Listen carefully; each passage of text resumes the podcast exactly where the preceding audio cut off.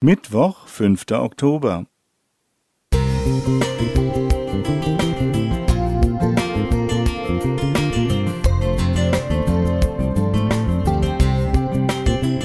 Ein kleiner Lichtblick für den Tag.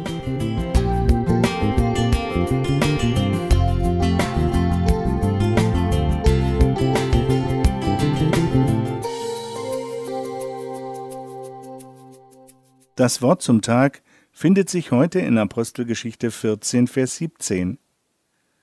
Und doch hat er sich selbst nicht unbezeugt gelassen, hat viel Gutes getan und euch vom Himmel Regen und fruchtbare Zeiten gegeben, hat euch ernährt und eure Herzen mit Freude erfüllt. Ich gehe gerne shoppen, nicht so sehr um Geld auszugeben, sondern weil jede Ware auf mich wie ein Kunstwerk in einem Museum wirkt.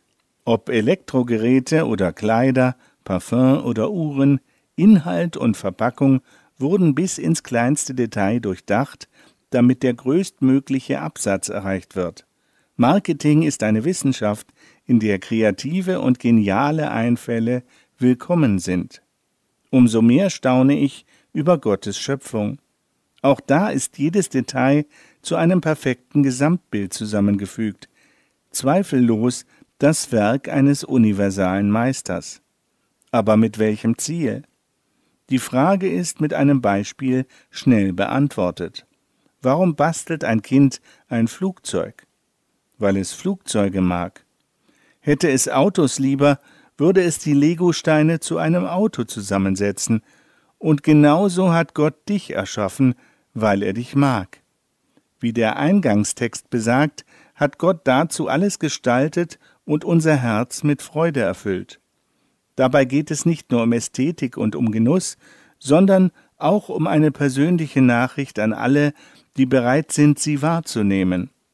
Dann ist der Regentropfen auf der Rose kein Produkt des Zufalls mehr, sondern ein persönliches Geschenk an den, der darauf achtet. Seitdem ich mich bewusst für Gott entschieden habe, nehme ich seine Schöpfung ganz anders wahr. Der persönliche Bezug zum Schöpfer lässt mich in ihr unendlich viele Zeichen seiner Liebe erkennen. Dies ruft ein ähnliches Glücksgefühl hervor, wie etwa ein Liebesbrief an mich. Überdies hält Gott eine Rundumerneuerung für uns bereit, wie es in Offenbarung 21, Vers 5 ausgedrückt ist. Siehe, ich mache alles neu, heißt es da. Noch einmal zu Gottes Absicht. Das ultimative Ziel des Schöpfers, ja sein tiefster Wunsch ist es, bald mit uns ewig zu leben. Deshalb verwöhnt er uns schon jetzt mit Aufmerksamkeiten, die uns daran erinnern sollen, wie es in Johannes 14, Vers 3 ausgedrückt ist.